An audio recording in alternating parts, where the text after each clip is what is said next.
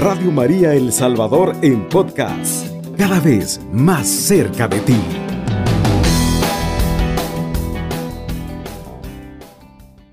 Una reseña histórica sobre la vida de nuestro beato Fray Cosme Espezoto Samuner, un humilde fraile italiano que desde temprana edad comenzó su vida religiosa y a la vez eh, su eh, camino para llegar a la santidad, para llegar a la misión que Dios le había encomendado, hasta llegar a estas sagradas y lindas tierras de Centroamérica y tener la bendición de eh, cultivar su evangelio, su misión en El Salvador y específicamente en San Pedro Nonualco y en San Juan Nonualco.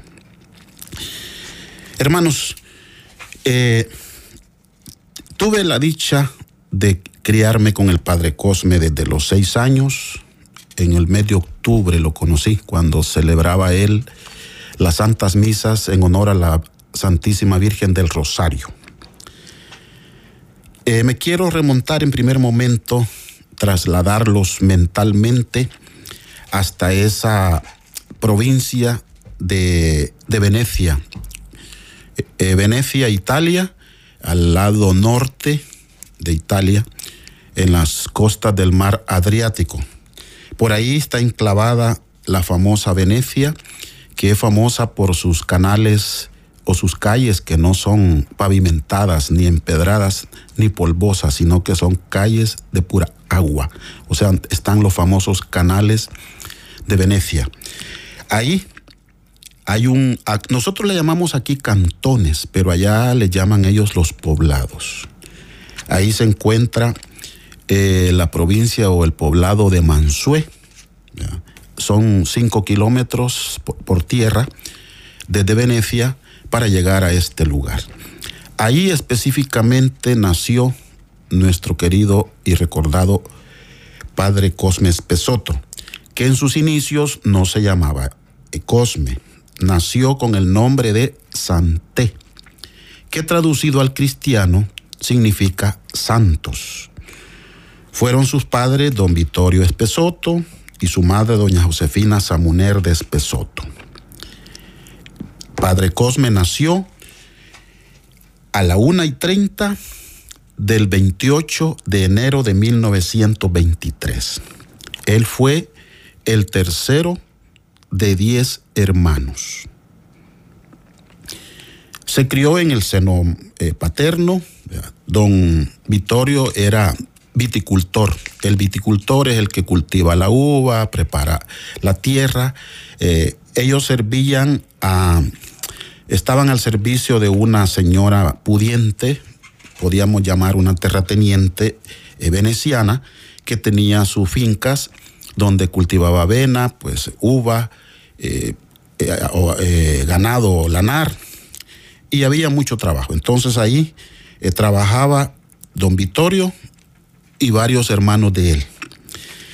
La señora hacendada le dio una casa para vivir, en una casa enorme, estaba al centro de la, de la hacienda o de la finca. Ahí pues fue donde había 40 personas, incluyendo hermanos, primos del padre Cosme. Entre ellos estaba una que se llamaba María Espesoto, que era hermana de don Vittorio. Ella era una religiosa de claustro. Lastimosamente, cuando cumplió quizás sus 30, 40 años de edad, llegó a tener cáncer en los huesos, lo cual le imposibilitaba eh, mantenerse en oración, en los eh, sacrificios que implicaba la vida religiosa de claustro y por prescripción médica pues la tuvieron que enviar a su casa para que tuviera reposo y, fuera la vida un poco más llevadera.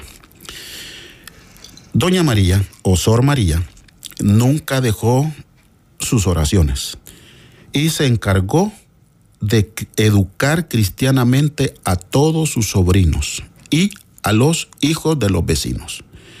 Les impartía catecismo, eh, les hablaba vida de los santos, les inculcaba los principios religiosos, los invitaba a rezar el rosario, los invitaba a ir a la Santa Misa, etcétera. O sea, ella cumplió un papel bien importante, eh, no solamente con Santé, sino con todos los demás niños que eran, eh, vivían en esa casa y, y los vecinos. Ahora, ¿por qué sale a relucir María?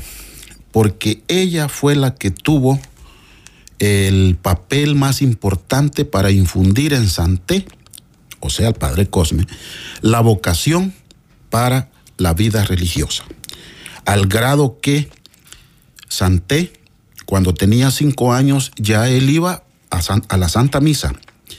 De donde él vivía a donde estaba la parroquia, había que caminar cinco kilómetros para ir a misa lloviera, nevara, no, no nevara, Santé no perdía la Santa Misa diaria con su tía María y con sus demás hermanos, con su papá, su mamá, o sea, vivió en una familia extremadamente cristiana, donde los principios cristianos eran el pan nuestro de cada día, lo cual se demuestra pues en el más adelante con la vida ascética del padre Cosme. Bien, en la parroquia, Santé toma un papel protagónico, porque cuentan, me contaron sus hermanos que ya fallecieron, que cuando él era pequeño, eh, él le gustaba rezar, se aprendió de memoria los eh, misterios del rosario, algunas alabanzas, eh, la doctrina, etc. Entonces, cuando él iba a la iglesia, le pedía al padre que él quería dirigir el rosario. Era tan pequeño que dicen que para que alcanzara el micrófono le ponían una banca o una silla para que él se parara y la gente lo pudiera ver. Y todos, con qué devoción le seguían o le respondían al Santo Rosario. De igual manera, él comenzó a ayudarle al, padre. En este caso era don eh, Antoniasi Ferracín, se llamaba él, el párroco en ese tiempo que conoció eh, a Santé. Luego de ir a Santa Misa, regresaban a su casa, a tomar sus, sagrados alimentos, los desayunos, y después se iban a la escuela, otros cinco kilómetros para caminar a la escuela. Acordémonos que la familia del padre Cosme no era una familia de gente pudiente, no era gente con recursos suficientes como para poderle comprar una bicicleta o un vehículo para trasladarlo. Eran personas asalariadas, personas humildes, personas campesinas. Entonces, pero eso a ellos no les eh, quitaba de cumplir a cabalidad con los preceptos religiosos, ni tampoco con los preceptos intelectuales, ni con los preceptos laborales al grado que Santé, cuentan sus hermanos, que a veces amanecía nevando y cerrado de nieve el, camino y todo el mundo no quería ir a misa porque está haciendo frío, está nevando y que no sé qué. Dicen que Santé era el que se levantaba, vaya, levantémonos, ya es hora de ir a misa. Cantado, hasta cantado dice que les, hacía el, el, para levantarlos. Y él era el primero que se vestía y vámonos, vámonos a la Santa Misa. Cuentan también que como la nieve era tremenda, la dueña de la finca les compró botas a los papás, a los que trabajaban en la, en la finca, y les regalaron también botas a los, a los hermanos, a, eh, Santé, en este caso el padre Cosme. Y una hermana de ellas no alcanzaron las botas. La hermana decía que no iba a ir ni a la escuela ni iba a ir a misa porque no tenía botas y la nieve era tremenda. Se despojó Santé de sus botas y se las dio a su hermana para que fuera a misa y fuera a la escuela. Y él se fue sin calzado sobre la nieve. Cuentan que todavía él, cuando ya llegaba a la escuela o a la iglesia, iba a buscar la, fogata o la, chimenea para poner los piececitos ahí y, calentarse un poco, o los demás compañeros le prestaban las botas para calentar un, ratito sus, sus pies, para que vean que desde pequeño este noble varón italiano ya traía los dotes de, ser solidario con los demás, de, de servir a los demás. Bien, cuando Santé llegó a tener los 10 años, platicó con el papá que él quería hacerse sacerdote como el padre de la parroquia donde ellos asistían. Y el papá le dijo, ay hijo, le dijo, pensá mejor en aprender un oficio, ayudarme a, al cultivo de la uva o de la avena o del trigo, porque eso es lo que nos, va a tocar, porque no tenemos dinero. Somos bastantes en la familia y antes tengo para darles la, la alimentación a ustedes. Dice que le dijo, si usted dejara de fumar, porque el papá del padre come fumaba mucho, si usted dejara de fumar y ahorrara todo ese dinero, ese dinero me serviría a mí para irme al seminario. Y dice que le dijo el papá. Ah, hijo, le dijo, si me quito el cigarro, el frío me va a apretar. Y con lo que gasto en unas dos cajetillas de cigarro, no te podía comprar ni un par de zapatos. Pero él dice que le dijo, yo tengo fe en que Dios me ha llamado a la vida religiosa y yo me quiero ir al seminario y no se le quitaba la idea. Cada vez que platicaba con el papá o había espacio, él platicaba que se quería ir al seminario, se quería ir al seminario. Pues en una Semana Santa llegaron unos misioneros a Mansué y el Santé lo vio. Después de una santa misa, eh, los frailes eh, hablaron a los a todos los feligreses y dijeron: ¿Hay alguien aquí que tenga hijos o hijas que se quieran ir a la vida religiosa. Y dice que él fue el primero que levantó la mano y yo me quiero ir. Ya hablaron con él y lo llamaron a la sacristía, llamaron otros tantos más y que querían hablar con los papás. Pero desgraciadamente los, los fondos económicos siempre eran el meollo del asunto que no permitían que eh, Santé pudiese lograr su, su sueño de ser sacerdote. Y el papá lo consolaba, no, hijo, nosotros somos pobres, no tenemos para darte educación, para darte el estudio. Eh, antes puedes ir a la escuela pública, con qué sacrificio.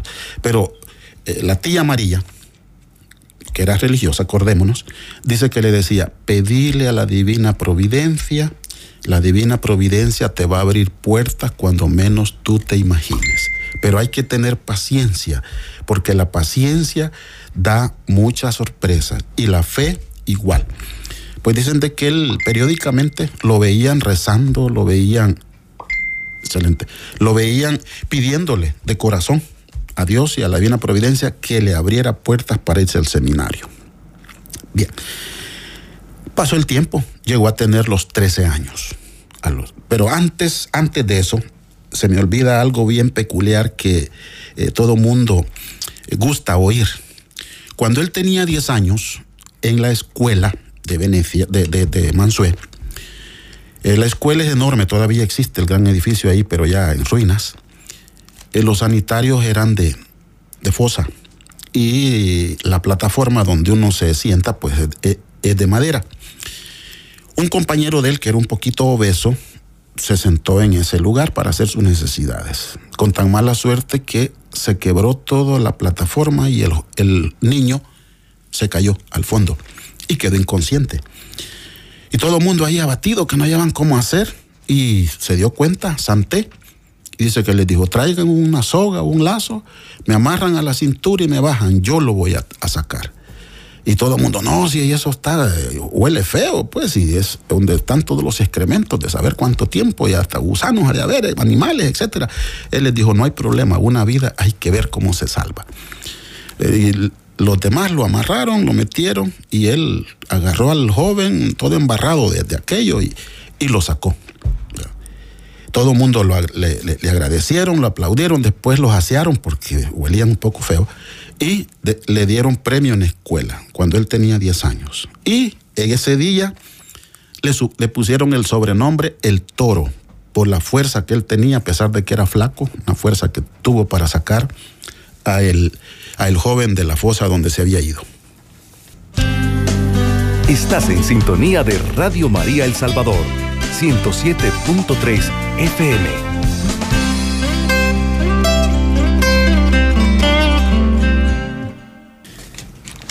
Bien, hermanos, seguimos con la, la reseña histórica de la vida del padre Cosme Pesoto, a quien su santidad Francisco I tuvo a bien el 27 de mayo del año 2020 firmar la bula papal por la cual lo eleva a la categoría de beato. Dichosos aquellos que dan la vida por sus hermanos, porque de ellos es el reino de los cielos. Les comentaba sobre la vida de niño de Santé, nuestro querido Fray Cosmes Pesoto. En el camino les voy a, a, a dejar claro cuándo él cambia y por qué cambia de Santé a Cosme. Cuando él contaba con 13 años, les comentaba que sintió, a los 10 años sintió el deseo de irse al seminario. Y a los 13 años, pues, el párroco de donde él se congregaba, la iglesia de Mansué, Pietro Antonio Ferrafín, ya un sacerdote bastante anciano, muy sabio, por cierto, veía con agrado y con buenos ojos la las obras que realizaba ese joven, tan entregado a las cosas de Dios, con qué devoción, con qué respeto eh, se postraba ante el Santísimo, con qué respeto rezaba el Santo Rosario, invocando a la Santísima Virgen para que bendijera a todos los feligreses y a su familia. O sea, tenía desde pequeño los dotes de un verdadero misionero. Una de tantas, el padre Antoniasi Ferrafín platicó con Santé y le dijo, verdaderamente tú te quieres ir al seminario. Y el niño le dijo, sí, es mi mayor anhelo, pero mi papá no tiene dinero, mi mamá tampoco.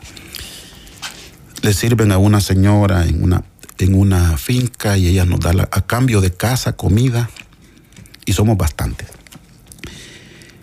Al padre eh, Antoniasi estaba a punto de jubilarse allá en, en Venecia. Y él pensó y le dijo al niño, de la pensión que me van a dar yo voy a pagar tus estudios para que tú te vayas al seminario.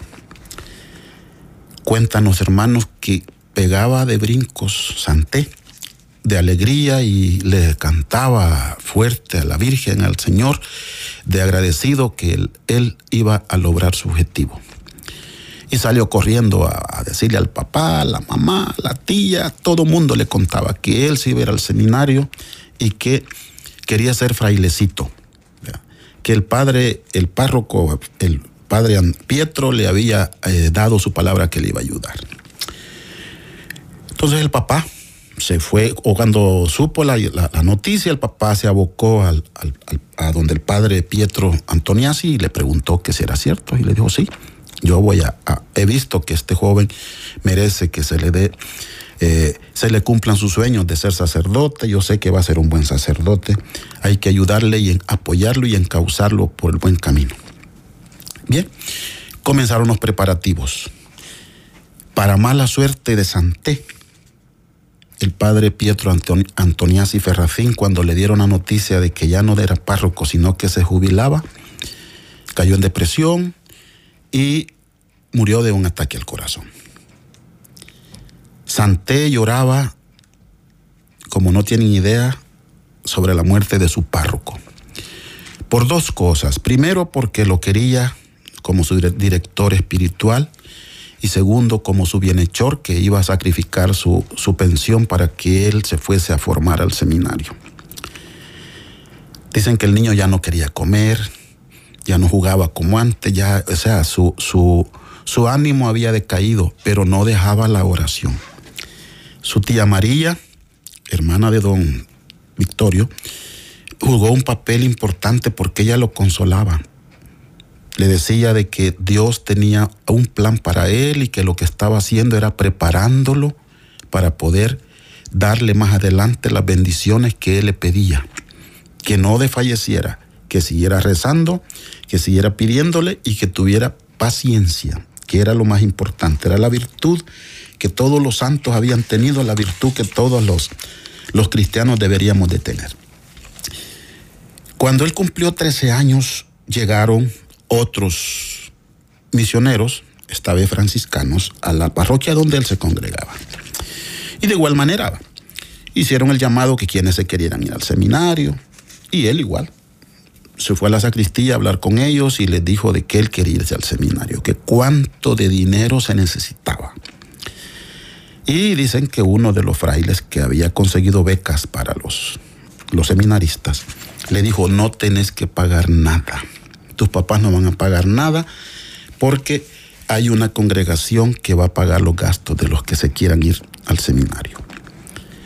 Pegó de brincos nuevamente, dicen, Santé, igual salió corriendo donde su papá, al trabajo donde él estaba, a entusiasmarlo para que fuera a platicar con los, los frailes y que hicieran, el, ya acordaran que él daba el permiso para que se fuera al seminario. Dicen que cabal, el papá agarró a la esposa, a doña Josefina, y los dos con el, el niño se abocaron a los sacerdotes y les preguntaron. Y dice que sí, va a la congregación, va a cubrir todos los gastos, ustedes solamente van a dar la autorización y van a, ir a, a, entregar a su hijo al seminario y luego pues eh, nosotros corremos con todos los gastos. Feliz de la vida, Santé. Luego pues eh, juntamente con Santé se fue otro joven, se llamaba Natalio Durigón, también fue sacerdote franciscano, hace poco creo que ha muerto en Panamá, ya bastante entrado en, años. Eh, fue su compañerito también de, de, promoción, que se fueron juntos al seminario, eran vecinos eh, en cuanto a la vivienda con la familia de, de Santé. Los dos papás se pusieron de acuerdo para ir a dejar a entregar a sus hijos al seminario. Cuentan que tía María tenía guardados 10 liras de ahorros y hizo el rollito de los billetes de las liras y se los dio, vaya, te va a servir de algo, hijo. La mamá igual sacó de uno su, su botecito que tenían por ahí unos ahorritos y se los dio. El papá igual, o sea, le dieron algunos centavos a Santé para que fuese, se fuese al seminario y allá algún gasto imprevisto pues él lo cubriera. Cuentan que el papá, la mamá no quiso irlo a entregar, sino que se fue don, don, don, don Victorio, juntamente con el, papá del otro joven. Y los dos se fueron a dejar a los niños al seminario, a entregarlos y a ver dónde estaban para ver cuándo se podían eh, llegar a visitar. Fue así como entró el, en 1937, creo, en 37, al seminario de Livenza, en Treviso. Ahí comenzó su vida de seminarista a los 13 años, tres años y medio. Y pues todo mundo manifiesta de los sacerdotes que lo conocieron que desde sus principios él fue un seminarista ejemplar. Padre Cosme siempre mantuvo que él nunca fue inteligente porque le costaba que se le quedaran las cosas. Pero aparte de que no era inteligente, sí, para mí era inteligente porque se las ingeniaba para aprenderse las cosas.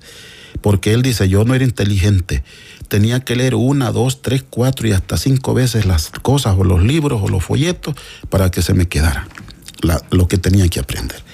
Eso es lo que manifiestan sus compañeros, que él era bien perseverante, que él era bien paciente y él nunca dijo no. Le ponían a hacer tareas, lo ponían a hacer misiones, trabajos, lo que fuera. Él con toda dedicación dentro del seminario hacía todo lo que le ordenaban sus superiores. Nunca se atrasó en nada. Nunca dejó de hacer sus obligaciones y tampoco descuidó su oración personal. Y dentro del seminario, pues, eh, pasó su tiempo de prueba y luego a los 15 años tomó hábito franciscano y se fue al, al noviciado. Recordemos que antes eh, los sacerdotes y las religiosas, el noviciado era por espacio de dos años. O sea, es el periodo de prueba donde se privan del mundo, se privan, ni los parientes los pueden visitar. Están eh, recluidos en un seminario, retirados del mundo, sin ningún contacto con el exterior. Están en oración, en estudio y en preparación para poder afrontar la vida de religiosos y no se diga pues la vida ya de, sacerdocio. Eh, pues terminada la, o sea, a los 15 años entró al noviciado. Desgraciadamente, cuando él entra al noviciado, comienza la Segunda Guerra Mundial, 1939. Ya eh, Alemania invade Polonia y comienza todo el revuelo en Europa y comienza el, mundo a convulsionarse y pues por ende los, los, países comienzan a, prepararse para la guerra, para enlistarse todas sus, sus filas. Italia no fue eh, la excepción. El gobierno de Benito Mussolini comenzó a reclutar personas jóvenes y cuando Santé tenía 17 años, estaba recién salido del noviciado y, comenzaba a estudiar filosofado, eh, ordenaron que todos los eh, estudiantes, todos los seminaristas tenían que presentarse al frente para enlistarse para la guerra. Cuentan que los superiores del seminario reunieron en el patio interior a todos los seminaristas. Y el superior les dijo, por patriotismo tenemos que servirle a la patria. Hay que ir. Pero aquel seminarista, excelente, aquel seminarista que traiga manchadas sus manos de sangre, aunque sea del enemigo, no puede ser sacerdote. Dicen que los seminaristas mayores cuestionaron al superior y le dijeron, ¿y entonces qué vamos a ir a hacer al frente? Entonces dice que les dijo, en el frente ustedes le pueden dar comida a la tropa, agua a la tropa, pueden ayudar a bien morir a los moribundos, pueden socorrer a los, a los heridos, ir a recoger a los que están en el campo de batalla heridos, ayudarles a bien morir, etcétera, etcétera. Lo cual todos lo hicieron. Desgraciadamente, eh, a Santé le pusieron la misión de andar recogiendo en una bolsa eh, el ejército le puso la misión de andar recogiendo en una bolsa los residuos, las partículas de los cuerpos de las personas que quedaban después de los bombardeos. Eso le causó un trauma tremendo a un joven de 17 años, imagínense. Bien, vamos a una pausa.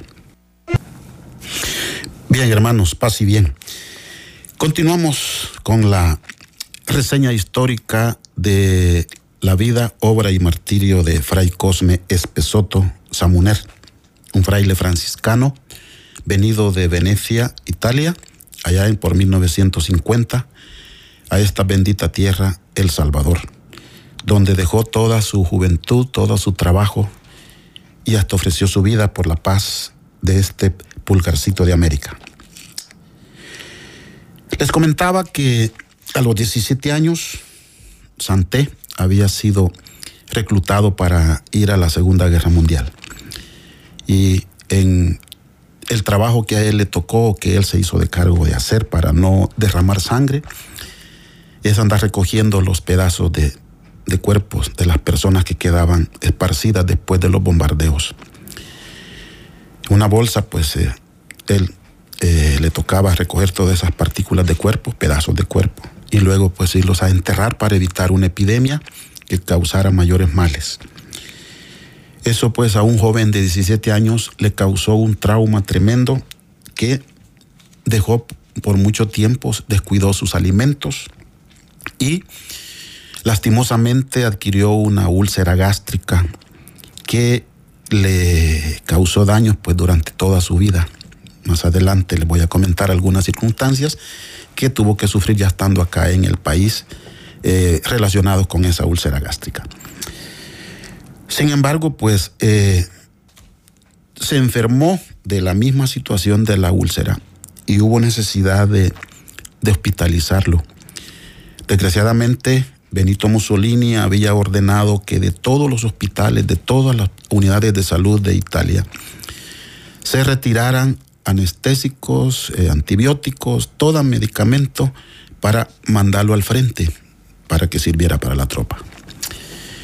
hubo necesidad de, según los médicos, de operar a Santé, cuando él tenía casi 20 años. Operarlo porque la úlcera le podía causar eh, un cáncer que a la postre le, le, costara la vida. Y los, se reunieron los tres médicos que lo atendían y dijeron que no lo podían operar porque no había anestesia, que era de alto riesgo la operación. Cuando le comentaron al joven y los papás, pues eh, ellos preocupados, no querían que lo operaran, pero él eh, valientemente, una religiosa que lo atendía le dijo, hermana, tráigame un crucifijo y tráigame una camándula. Todo mundo pensando que él ya iba a, rezar para entregar su vida al Creador o qué, pero eh, cuando le llevaron el crucifijo y la, y la camándula, dicen que él se puso en la boca, agarrar entre dientes el su crucifijo, morderlo, como decimos en buen salvadoreño. Y le dijo a los doctores, vaya, operen. No puede ser si vamos a operar sin anestesia, ustedes operen. Comenzó a musitar oraciones y los médicos le hicieron caso y, le hicieron que los papás firmaran un papel eh, para eh, salvar su responsabilidad si el joven moría en la operación y así en vivo, sin anestesia, lo operaron. La operación duró alrededor de tres, tres horas y media, según manifiestan, y él pues se desmayó de la, de la, del maltrato que implica una operación de esa naturaleza. Y para, después que terminó la operación, pues lo, dejaron en la, en, en la clínica para que se recuperara, a ver cómo reaccionaba y pues comenzó con una fiebre bastante posoperatoria, la crisis posoperatoria natural que existe. Y comenzó a quejarse, todo el mundo creía que eh, pues podía morir porque se puso excelente. Hay una llamada acá. Buenos días. Hola, buenos días, hermano. ¿Qué tal? ¿Cómo está, hermana? Bendiciones. Por aquí bien, gracias a Dios, escuchando su programa bonito. Qué bueno, le agradezco en el alma. Sí. Sí, mire que me ha dado gusto escuchar ese programa donde nos está enseñando sobre el Padre Cosme. Yo lo escucho aquí en Chinamequita. Ah, qué bueno, Chinamequita. Sí, era, ajá, de aquí. En La Paz. En La Paz, sí, correcto, muy bonito el lugar. Sí, mire qué bonitas las historias del padre Cosme, ¿verdad? Exactamente. Yo solo había oído la historia de que había muerto. Sí. Pero no la historia que usted está contando. Yo tuve la dicha de criarme con él desde los seis años hasta el día de su martirio. Sí, eso estoy oyendo. O sea que como que fue su... ¿Lo conoció? Fue mi padre espiritual. Ah, mire qué bonito. Lo que soy a él se lo debo. Ah, y, por, pues eso es que estoy tratando, sí, por eso es que estoy tratando de dar a conocer la vida de él para que todos imitemos a estos santos varones. Sí, sí, sí. Sí, eso es bonito llevarse con los sacerdotes y aprender bastante de ellos. Exactamente. ¿verdad? Así es. A mí por eso me gusta tener amigos sacerdotes. Magnífico. Y hay que rezar por ellos para que Dios los bendiga y los, los ayude en su ministerio. Sí, sí. Sí, hermano, vaya. Entonces, lo que le quería contar eso, que gracias por la historia que nos está contando y que lo y que lo escucho aquí en Chiramequita. Gracias, muy amable. Bendiciones. Excelente. Otra llamada. Buenos días. Sí, buenos días. Este sí, yo quiero participar en esa de esa que está dando usted. Sí, como no, hermano, este, Yo, soy de aquí de La Paz, aquí de Toltepec arriba de San Juan, ¿no? ¿Del cantón El Salto, del Chile o del Pajal? El Chile, el Chile, el Chile. ya ve que ya conozco por ahí, pues. De pequeño llegaba con el padre Cosme a dar misa por esa zona. Conocí a don Carlos Otelo, el señor que donó la, la, ermita que tienen ustedes ahí. Exacto, cierto. Ya ve, pues. Sí. Pues aquí, aquí vivo yo eh, a la par de, la, de esa de la iglesia. de don Carlos Otelo. De don Carlos Otelo. Muy buena persona el señor este. Sí. Pues yo lo que quiero comentar es que yo tengo un hijo de 45 años y él me lo bautizó. Uh, qué dicha. Y fíjese que me decía él, vea que, bueno, me decía, y como no estaba junto con el papá, y me decía, sí. y me decía, bueno, ¿qué me decís? Jurame que no volvés al mismo pecado. y no, no te lo bautizo. Entonces, bueno, es tan difícil, padre, yo no le puedo decirle, no le puedo jurar, pero le he visto primero Dios que no, le di En, cambio, otra que estaba ahí que la bautizara, ella juró, ¿verdad? De que sí, no volví. Y entonces, cuando regresamos allí, a la, a la, a la estaba, ¿se acuerda que estaba un convento al lado de abajo de la iglesia? Sí, correcto. Ahí hicieron una escuela, creo yo. Ahí construyeron una escuela, ¿verdad que sí? con nosotros. Sí. Pues cuando llegamos ya a la iglesia, ya decía, ay, yo le miraba las caritas, como decía, como las hacían, digo, pero les voy a decir una cosa, digo. Después habló por el aborto. Sí. Primero dijo, este, vaya, dijo, ahorita ustedes han sido madres responsables, dijo, pues les han dado a luz al niño, ahora que los van a bautizar, si no lo quieren, dijo, denle ese pilar. Y entonces, ay, no, a ver cómo los poníamos, ¿ves? Sí. Es que, ¿saben qué? Dijo, llegó a él, es preferible, dijo, que tengan sus hijos, los bauticen, dijo, y después los, así, así era, ¿verdad? Sí. Y entonces eh, no, dijo, ella me las considero que no, dijo, porque yo miro la carita que ponen, decía de, que le imaginaba que chispeaban los bichitos en el.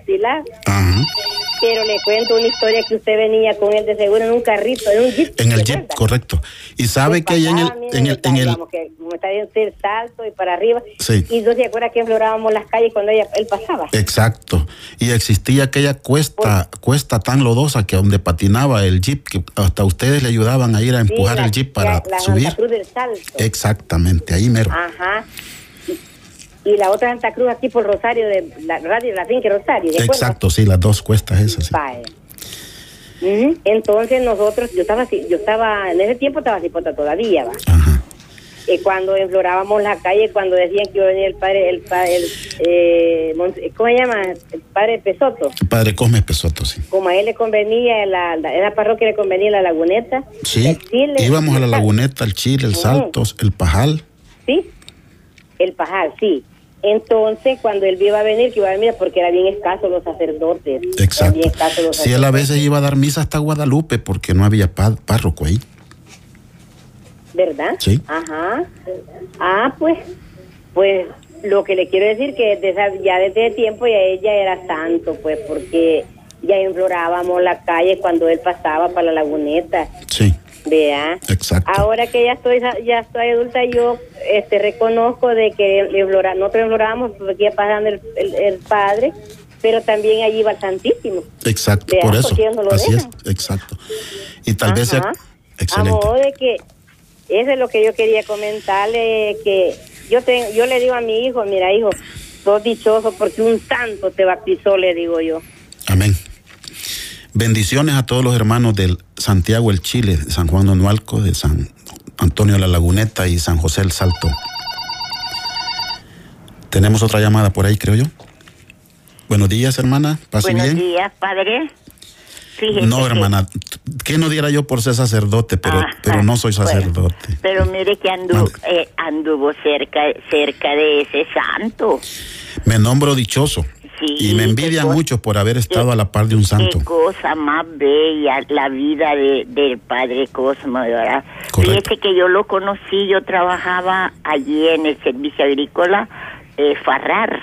Ah, jefa rara, ahí veníamos a traer el, abono y el veneno para la uva. Exactamente, yo los atendía. Todavía está jefa rara aquí por el centro de gobierno. Siempre está allí en el mismo lugar. Ah, bueno. Y fíjese que a, a, mí me a mí me caía bien y me daba risa porque él así así todo todo nervioso llegaba, ¿verdad? Y a la carrerita a comprar el abono. Sí, correcto. ¿Para qué? ¿Para qué lo compraba? Para llevarle a sus a sus a sus allegados, a sus campesinos. Sí, les regalaba a las personas del campo semilla, abono, dinero.